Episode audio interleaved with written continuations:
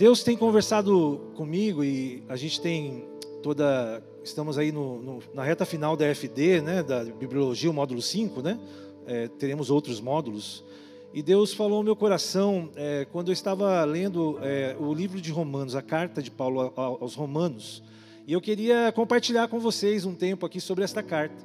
Um grande desafio, porque Romanos é praticamente né, uma das obras-primas de Paulo em relação à teologia. É desafiador falar em Romanos.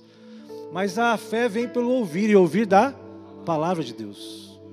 A Igreja Resgate, eu tenho aprendido a valorização do ensino da palavra nesta igreja. Por quê? Nós precisamos ter fé para esses dias. Você precisa aprender da palavra de Deus. Quanto mais firmeza você tiver, mais alicerce, mais você vai resistir.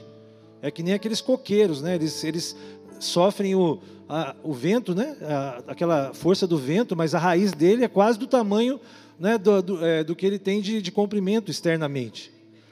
O coqueiro imperial. Então a raiz é profunda. E se a gente aprofundar as nossas raízes na palavra de Deus, meus irmãos, pode vir a interpere, mas você vai é, ficar firme. E quando a gente pratica o que a gente aprende, a gente é comparado por Jesus àquele que construiu a sua casa na rocha. Ou seja, um crente que não entende a palavra, que não busca entendimento, é como aquele que nem ouve, nem tem fé e nem pratica, é como aquele que constrói a casa na areia. Somos assim, tolos. Precisamos aprender da palavra de Deus. Então, essa oportunidade, quando você vem à casa de Deus, quando você né, se esforça para estar aprendendo mais, você vai se fortalecer. Nossa oração é que você saia daqui fortalecido, com raízes profundas na palavra de Deus. Sempre quando você ouvir da palavra dele, porque não são as pessoas, não é quem fala, porque quem realmente vai testificar no seu coração é o Espírito Santo de Deus. Ele está com você. É você e o Espírito Santo agora. A conversa é entre vocês. A gente só ora para que Deus nos faça instrumentos, um veículo, para que o poder dele se manifeste na, na vida de cada um de vocês. Vamos ler então Romanos 1, de 1 a 17. Hoje vai ser uma introdução a, a essa carta. E mesmo fazendo uma introdução né, à carta apenas, você vê a, a, como é maravilhosa essa carta, a gente consegue aprender muito né, da, da palavra de Deus através só desse começo de Romanos. Então, Romanos 1, de 1 a 17. Vamos ler a palavra de Deus. Está lá em Romanos, capítulo 1, versículos de 1 a 17. Paulo, servo de Jesus Cristo, chamado para ser apóstolo, separado para o evangelho de Deus, o qual foi por Deus outrora prometido por intermédio dos seus profetas nas Sagradas Escrituras. Com respeito a seu filho, o qual, segundo a carne, veio da descendência de Davi e foi designado filho de Deus com poder, segundo o espírito de santidade, pela ressurreição dos mortos, a saber, Jesus Cristo, o nosso Senhor, por intermédio de quem viemos a receber graça e apostolado por amor do seu nome para a obediência por fé entre todos os gentios, de cujo número sois também vós, chamados para seres de Jesus Cristo. A todos os amados de Deus que estáis em Roma, chamados para ser de santos, graça a vós outros e paz, da parte de Deus nosso Pai e do Senhor Jesus Cristo. Primeiramente, dou graças ao meu Deus, mediante a Jesus Cristo, no tocante a todos vós, porque em todo o mundo é proclamada a vossa fé porque Deus, a quem sirvo em meu espírito, no evangelho de seu Filho, é minha testemunha de como incessantemente faço menção de vós em todas as minhas orações, suplicando que, em algum tempo, pela vontade de Deus, se me ofereça boa ocasião para visitar-vos. Porque muito desejo estar-vos, é, ver-vos, a fim de repartir convosco algum dom espiritual, para que sejais confirmados isto é, para que em vossa companhia reciprocamente nos confortemos por intermédio da fé mútua vossa e minha. Porque não quero, é, irmãos, que ignoreis que muitas vezes me propus a ir ter convosco, no que tenho sido até agora impedido, para conseguir igualmente entre vós algum fruto, como também entre os outros gentios. Versículo 14: Pois sou devedor tanto a gregos quanto a bárbaros, tanto a sábios como a ignorantes. Por isso, quanto está em mim, estou pronto a anunciar o Evangelho também a vós outros em Roma. Pois não me envergonho do Evangelho, porque é poder de Deus para a salvação de todo aquele que crê, primeiro do judeu e também do grego. Aleluia! Visto que a justiça de Deus se revela no Evangelho, de fé em fé, como está escrito, vamos ler junto: o justo viverá pela fé. Senhor, nós queremos viver pela fé. Nos abençoa nesta manhã, Espírito Santo. Fala agora ao coração de cada um de nós, de maneira poderosa, em nome de Jesus. Amém e amém. Meus irmãos, para você conhecer o teor né, de uma carta, mais uma vez eu falo, né, se você é da minha época, em que você tinha um selo para colar, escrever, colocar lá destinatário, remetente, enviar uma carta, não tinha e-mail, gente. Na minha adolescência, né, é, não tinha computador, não tinha e-mail. Se você quisesse falar com alguém, tinha que mandar uma carta. Então, para você, é muito importante saber o remetente e o destinatário. Se você for no correio e não colocar o remetente e o destinatário, a carta não vai ser enviada é muito importante. Então a gente já sabe aqui que o remetente é Paulo, mas eu quero falar hoje, como introdução, do destinatário desta carta. Paulo escreveu para os romanos. Os romanos, na verdade, foram o mais duradouro e o maior império da na sociedade ocidental. Se você quiser saber melhor um pouco, que a gente não tem tempo de falar tudo, você pode assistir lá a aula número 14 da FD, você vai ver lá o período interbíblico, você vai ver um monte de coisa sobre os romanos lá. Alguém diz esses romanos, né? Os romanos eram os líderes né, daquela época em que é, nós vemos a, o primeiro século aqui, quem estava no domínio era Roma, o Império Romano. E nós é, não temos dúvida que Paulo foi escolhido pelo, pelo Espírito Santo para ser esse remetente né, desta carta aos romanos, que estavam lá na capital do império. Você imagina o tipo de pessoas né, que foram alvo dessa carta. Né? Eram os moradores, era como se você escrevesse hoje né, uma carta para os moradores de Washington. Sabe, aqueles moradores que moram lá nos Estados Unidos, né, na potência de hoje. Imagina as pessoas que moram ali na capital, né, Washington DC ali, imagina quem, que é aquelas, quem são aquelas pessoas. Então Paulo escreveu para esta igreja. E o Império Romano, meus irmãos, ele foi tomando forma, na verdade, quando os babilônios eram o império é, que era dominante. Isso é 600 anos antes de Cristo. Eles eram um povo que era governado por reis, e os reis que governavam Roma eram chamados de etruscos. Esses reis, eles tinham, é, eles foram depostos por um movimento, né? Isso quase no século VI e começou a haver um novo mover dentro do império, na verdade que não era império, né, do reino de Roma, que era na verdade o Senado. Roma deixa a monarquia. Olha que interessante isso. Enquanto todos os povos da sua época tinham reis, até o próprio Israel, né? Deus nos dá um rei, como os outros povos. Né? Israel queria ter um rei. Os romanos são diferentes. Eles não queriam ter reis. Eles expulsaram esses reis e estabeleceram um Senado. Irmãos, a política nasceu ali em Roma, nessa época, no Senado. O Senado quer dizer o quê? Os homens poderosos, os homens anciãos, porque Senado vem de senil, ou seja, de mais velhos, né? É, quem compõe o Senado são as pessoas mais é, sábias, os anciãos da cidade. Por isso que o nosso Senado, não sei se você sabe, tem um mandato de oito anos. O Senado no Brasil é assim, porque os, os homens mais velhos estão no Senado, enquanto os deputados são mais novos. Então, o mandato dos deputados é de quatro anos e do senador de oito, porque eles são homens mais velhos. Então, Roma começa desse jeito, com esse senado. Só que, como eles são um povo pagão, né, eles têm um panteão de deuses, eles eram idólatras, eles estabeleciam os cônsuls, que eram os responsáveis para gerir o que eles chamavam de imperium. Coisa de romano, né? até bonito o latim, né? imperium. E eles estabeleciam essas pessoas. Dentre o Senado, eles escolhiam as pessoas que receberiam o poder de Júpiter, o poder do Deus que governava o poder né, do império. Olha que interessante, né? Então, quando alguém recebia o título de imperador de Roma, ele era um representante de Deus. E assim foi sucessivamente até o ano 27 a.C. Olha só, quase 480 anos. Foi quando os imperadores romanos assumiram o poder. Então, Roma, entre os, o ano 20 antes de Cristo e a carta de Paulo aos Romanos, que é em torno de 57 depois de Cristo, é o império na sua maior força estabelecida são os romanos. Então a maior potência da época estava é, nas mãos dos romanos. E também o interessante, né, é, que foi um período de praticamente que começou em 27 a.C. e terminou em 476 depois de Cristo, o maior império, né, praticamente 500 anos de governo, os romanos. E nessa época de Cristo, que Cristo nasceu, que Cristo fez né, o ministério, olha que interessante, como é importante você conhecer a história. Os romanos, eles estabeleceram algumas coisas que facilitaram a propagação do evangelho, sem saber, sabe por quê, meus irmãos? Deus é o Senhor da história. A palavra de Deus fala que Jesus nasceu na plenitude dos tempos. E Deus utilizou esse momento né, de que a cultura grega era desenvolvida aí pelos romanos, filosofia, né, todos estavam conversando sobre novas ideias. E os romanos valorizavam os gregos. É chamado de helenização. Né? Então os, os romanos tinham poder militar, mas eles gostavam da cultura grega. Aristóteles, né, os caras ali. Então eles, eles, eles deram aquela vazão para a filosofia. Eles chamavam também, além da helenização, a Pax Romana. O que é a Pax Romana? A, o, o, o Império Romano ele governava uma nação, mas permitia que eles servissem o seu Deus.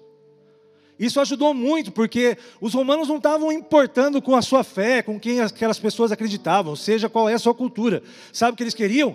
Impostos. romano, o romano queria imposto. Pagou imposto, beleza, você pode fazer o que você quiser aí, só que eu coloco uma pessoa para cuidar. E tanto que quem teve autoridade para crucificar Jesus foi um romano, que foi Pilatos. Pilatos era um representante de Roma lá em Jerusalém.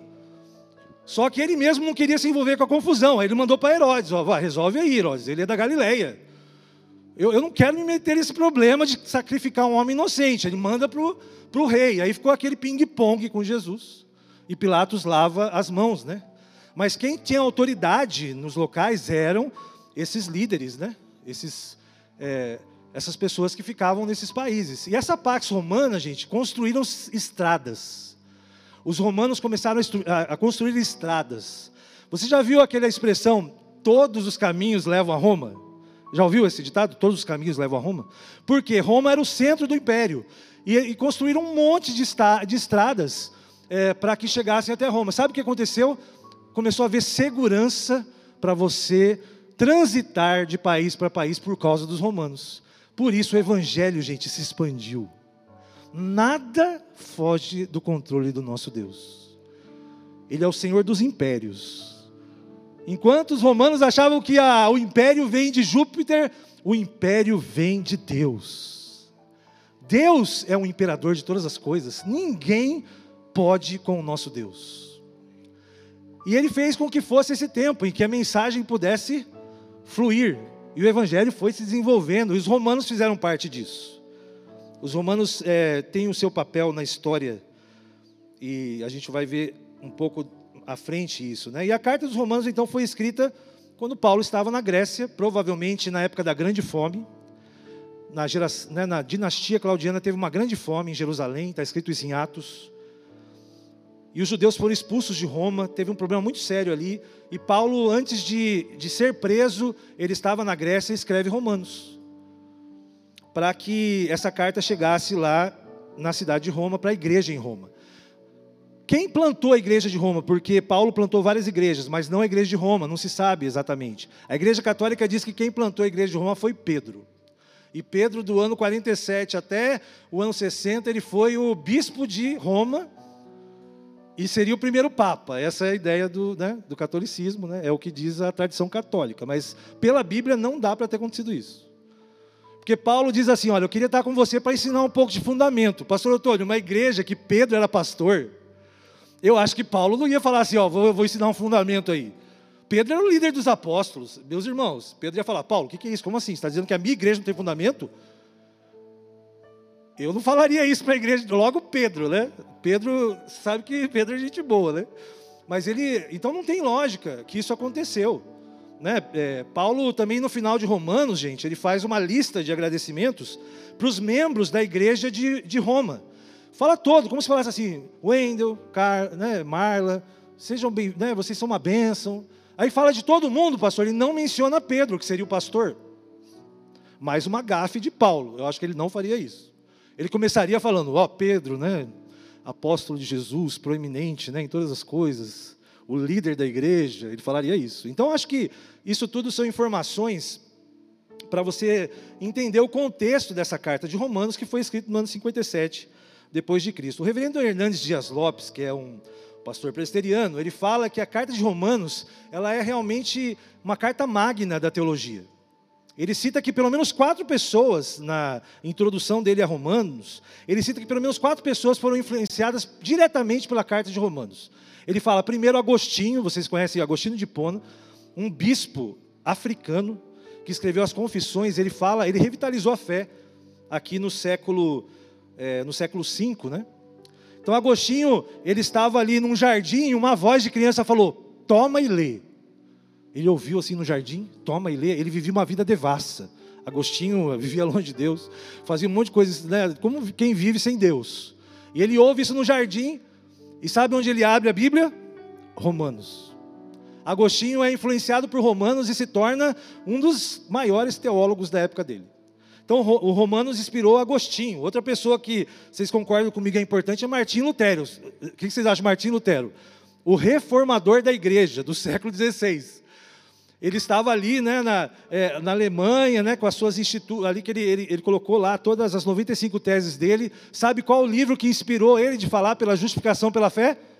Romanos. Gente, olha a lista das pessoas que foram inspiradas para renovar né, a, a igreja e a fé que leram Romanos. Agostinho, Martim Lutero. Outra pessoa que pessoalmente eu gosto muito é o John Wesley. Gente, John Wesley é uma benção esse homem. O inglês que praticamente começou o metodismo, né? Ali, milhares de pessoas. John Wesley, gente, era conhecido como o pregador dos degraus. Enquanto a missa era, era pregada em latim, todo mundo, é, no caso, o, o, o, padre, o sacerdote de costas pregava em latim. De um lado tinha é, a realeza, de outro lado tinha o clero, e o povo ficava lá nos degraus. O que, que ele está dizendo aí? Alguém entende latim? Não estou entendendo nada. Enquanto essas pessoas tentavam entender alguma coisa, John Wesley ia lá e falava assim: Olha, eu vou falar um pouquinho sobre Jesus. E ele ficava ali. John Wesley, na época dele, que é na verdade o século XVI, é, desculpa, o século XVIII, né? É, John Wesley, ele foi a pessoa que mais atravessou o Atlântico da Europa para os Estados Unidos. Sabe qual o livro que inspirou ele na faculdade, ele e o irmão dele, Carlos Wesley? Romanos. É uma carta poderosa ou não? Agostinho, Lutero, John Wesley. Gente, é demais isso. E ele termina citando Karl, Karl Barth aqui, que é um teólogo alemão, considerado o maior teólogo do século XX. Ele começou o seu ministério e foi tocado pela carta de Romanos. Meus irmãos, eu creio que o que Deus quer fazer aqui na nossa vida é nos lembrar dessas verdades de Romanos para que nós sejamos pessoas relevantes para o ministério dele aqui nessa cidade. Você precisa conhecer as suas convicções de fé. Você precisa conhecer aquilo que você diz crer. Então, essa é a mensagem poderosa. E Paulo tem o objetivo de falar com os cristãos, voltando agora para o texto, mais secularizados do primeiro século. Não tinha gente mais secularizada do que romano. Eles eram os líderes do mundo. Então, ele escreve para ele: imagina essa capacidade intelectual desses irmãos. Imagina quem eles eram. Só que Roma, meus irmãos, nessa época tinha mais de um milhão de habitantes. E a maioria dos habitantes eram escravos. Ou seja, o que imperava no império e sempre imperou é a injustiça. Se tinha uma igreja, porque a igreja, meu irmão, é um reflexo da sociedade. Nós somos desiguais. Tem gente com mais condição, tem gente com menos condição. Essa é a realidade da vida do mundo. Sabe o que é isso? Isso é injustiça. A injustiça reinava em Roma. O império era um império injusto, ele era opressor. A injustiça aqui é, na verdade, é uma, uma grande diferença social. O nosso país é um país justo? João Alexandre cantava: Onde andará a justiça, outrora perdida na música dele? Brasil, olha para cima. Nós vivemos numa, ação, numa nação injusta, desigual, onde pessoas têm acesso a tudo e a maioria das pessoas tem acesso a nada.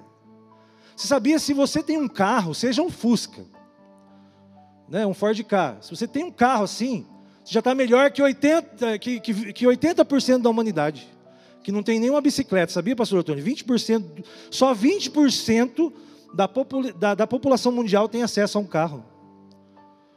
Nós vivemos e o pecado, né, o pecado fez de nós injustos, nós somos injustos. A injustiça era uma realidade no meio dos romanos e é uma realidade no nosso meio. Ou você acha o Brasil um país justo? Eu não acho. Isaías 5,18, da época ali dos babilônios, fala assim, ó. Isaías 5,18: Ai dos que puxam para si a iniquidade com cordas de injustiça. E o pecado como tirante de um carro, sabe? Quando você, eu vou usar injustiça. Ai dessas pessoas, meus irmãos, as pessoas que cometem injustiças, seja quem for, quem está puxando, né? Puxando, ai delas diante de Deus, do injusto. É, nós vivemos essa, essa situação, né? Por isso o tema de hoje é: a fé é o alimento dos que têm fome e sede de justiça. Se você tem fome e sede de justiça, quem vai alimentar isso é a sua fé. Porque é o que Paulo fala, né? Não preciso dizer isso que Romanos revela, até John Barnett fala o seguinte: Romanos revela a justiça de Deus ao homem pela fé e o direciona à aplicação prática de todos os seus ensinos. A prática dos ensinos bíblicos é o que toma, torna possível um saudável relacionamento com Deus com a palavra. Então, essa é, se você quer ter relacionamento com Deus, você precisa praticar o que a palavra está ensinando. Nós precisamos fazer isso. A mensagem de graça no texto é que existe uma maneira de viver, de se movimentar, que nos aproxima do caráter de Cristo, que alimenta a fome daqueles que desejam viver essa justiça, porque a fé nos move. Nós somos movidos pelo Espírito Santo, porque a fé é um dom gratuito de Deus. Sem, sem a fé, nós somos como mortos, parados, porque é o que está dizendo aqui, né? nesse sentido, que está em movimento está vivo. Só um entre nós foi totalmente justo, que morreu por uma raça de injustos. Só Jesus foi justo. O versículo chave de Romanos, aqui desse texto e do livro, é Romanos 1, 16 e 17 que nós lemos. Não me envergonhe do Evangelho, porque é poder de Deus para a salvação de todo aquele que crê. Primeiro do judeu, depois do grego, porque no Evangelho é revelada a justiça de Deus. Amém, meus irmãos? O Evangelho tira a, o véu, revela a injustiça. Porque o Evangelho de Deus tem esse poder. Depois, é, uma justiça que do princípio que, que do princípio ao fim é pela fé. Como está escrito, o justo viverá pela fé. Se você quer alimentar o senso de justiça na sua vida, meu irmão, você vai alimentá-la com fé. E a fé é a certeza daquilo que você não viu, e a fé vem pelo ouvir da palavra de Deus. Nessa manhã você está abastecendo o seu senso de justiça. Nesta manhã, Abacuque 2,4, porque Paulo fala, como está escrito, né? O justo viverá pela fé. Ele diz, como está escrito? Está escrito em Abacuque 2,4: Eis o soberbo, a sua alma não é reta nele, mas o justo viverá pela sua fé. Isso quer dizer, meus irmãos, que não é à toa que Paulo começa essa carta dizendo: Eu sou servo de Jesus Cristo e apóstolo. Ele coloca claramente aqui a importância de, que, de quem ele é, mas primeiro vem a característica de servo. Não há espaço no reino de Deus para você ser justo sem que você seja servo. Paulo é aquele que diz, né, é, nós, eu, eu sou aquele que serve a Jesus e sou apóstolo, mas primeiro eu sou servo de Deus. Porque Jesus, meus irmãos, é Ele tomou o seu lugar e o meu lugar, se fez justiça por nós.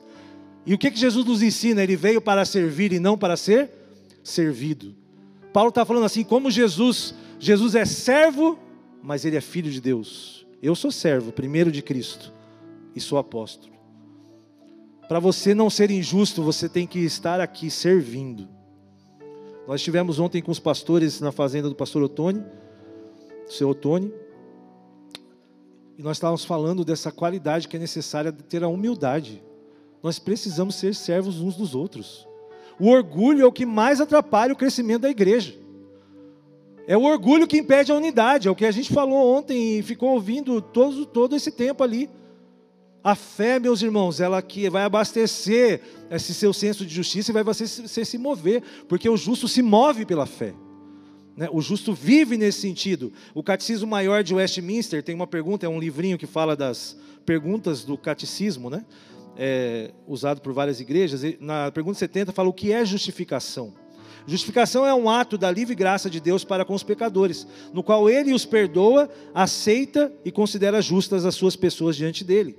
Não por qualquer coisa que neles operada, nem eles feita, mas unicamente pela perfeita obediência e pela plena satisfação de Cristo, a eles imputados por Deus e recebidas pela fé. Meus irmãos, é tudo pela graça.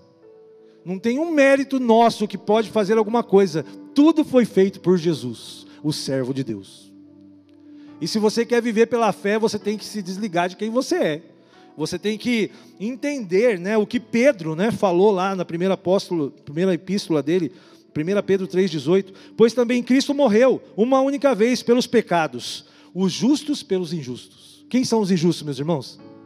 Quem são os injustos? Eu e você. O único justo deu a sua vida por nós, para conduzi-los a Deus, mortos sim na carne, mas vivificados no espírito. Meus irmãos, nós estamos vivos por causa de Cristo, pela fé que temos em Cristo, pela graça, não depende de nós, tudo depende de Cristo.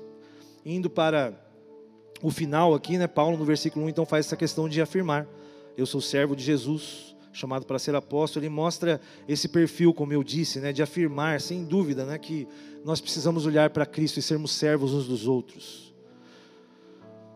o Novo Testamento, né, que praticamente foi escrito metade dele por Paulo, Paulo podia se orgulhar. Né? Eu, sou, eu, eu não vi Jesus, né? eu, eu fui, eu, ele, Paulo, se eu não me engano, diz que ele nasceu tardiamente, né? um apóstolo que nasceu tarde, porque os apóstolos foram aqueles que andaram com Jesus, aqueles onze homens. Paulo não fazia parte desse grupo, mas ele encontrou com Jesus no caminho de Damasco. Mas Paulo foi o apóstolo que mais plantou a igreja. Paulo foi o apóstolo que, na verdade, escreveu metade do Novo Testamento, e a formação de Paulo maior que qualquer um dos apóstolos. E o que ele disse para aquelas pessoas de Roma? Eu sou servo de Jesus.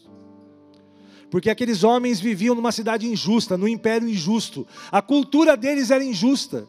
Eles precisavam ouvir e ser lembrados de que nós somos agora novas criaturas. O poder do Evangelho transforma a nossa vida e a gente começa a viver com sede e fome de justiça. Não são esses os bem-aventurados que Jesus fala? Quem tem fome e sede de justiça? Esse é o desejo e é a fé que alimenta isso, meus irmãos e minhas irmãs. Essa então é a principal marca que a gente precisa buscar para ser um discípulo de Jesus a marca do servo. Essa carta começa dizendo: olha, seja servo e nós temos a nossa justiça que é Cristo. Fuja da injustiça. Nós somos convocados aqui a sermos justos uns com os outros. Esse é o papel da igreja, esse é o papel de Cristo. Cristo foi chamado por Deus para servir e não para ser servido. Jesus é chamado de o servo sofredor. E ele, o único justo, tomou o nosso lugar, pessoas injustas, naquela cruz. Quando você lembrar do sacrifício de, de Jesus, lembra que você foi justificado por Jesus. Não tem nada que pode desqualificar você, nem o inferno pode dizer nada, porque a justiça de Deus se fez em Cristo. Por isso que Jesus é o sol da justiça, tudo, tudo se esclarece na presença de Deus, não há injustiça na presença de Jesus. Ninguém pode dizer não valeu esse sacrifício, porque ele foi justo. Mas nós deveríamos estar naquela cruz. Isso quer dizer que Jesus se fez justiça por nós. Meus irmãos, que maravilha que é a mensagem do Evangelho. Jesus se torna homem para se tornar justiça para os homens poderem viver eternamente. É uma maravilha isso. É uma das bases da nossa fé. Esse capítulo de Romanos diz que nós somos justificados pela fé e que você pode viver pela fé e ser justo pela vitória de Jesus na cruz. Eu fico eu fico em paz de saber que não é por mim, é por Jesus. Porque se fosse por mim, meu coitado da minha vida, misericórdia. Meus irmãos, é por Jesus, tudo é por Ele, para Ele. Agradeça, porque Jesus te justificou. Você tem a vida eterna por isso, está carimbado o seu passaporte. Né? Isso é o pastor Antônio podia falar muito melhor que eu aqui sobre justiça, né? porque ele é advogado. Mas está chancelado, né, pastor? Não tem como não tem instância para recorrer, porque é a última instância de Deus. Não tem instância. Não, não adianta. Você pode chegar lá com uma carga pesada de pecados lá, enorme. Vai chegar Jesus e falar assim: olha, pode entrar, porque isso aqui eu já paguei. Eu já paguei por isso. Ele é meu filho, ele, é meu, ele faz parte agora, ele é filho de Deus, filha de Deus. Nada vai separar você desse amor, nem a morte, nem a vida. Que maravilha. Eu encerro isso dizendo que é, Romanos acima de tudo, é um tributo à fé, daqueles que creem, não custa nada, é graça. Romanos está tá no nosso acesso, e eu peço para que Deus faça de nós, sabe, os agostinhos do século 21. Que Deus, porque ele tinha uma vida devassa, que Deus faça de você, Martim Lutero, um padre que foi contra o império de uma igreja, que Ele te dê coragem, sabe, essa justiça de Romanos. Eu desafio você a ler a carta de Romanos, quem sabe você vai ser o John Wesley do século 21. Não existia metodismo, gente. Depois que John Wesley começa a pregar, o Espírito Santo dá um avivamento. E, e mais de milhares, centenas de milhares de pessoas que dele espaço para 300 mil. Meus irmãos, olha o que Deus pode fazer através de mim e de você, se a gente entender a mensagem de Romanos. Ser um teólogo como Carvalho. Meus irmãos, eu quero que essa, essa série de estudos transforme primeiro a minha vida. E que eu possa ser realmente um instrumento útil nas mãos de Deus. E ter fome e sede de justiça. E alimentar isso com a minha fé. Amém, meus irmãos? Essa é a palavra que Deus quer deixar no nosso coração nessa manhã.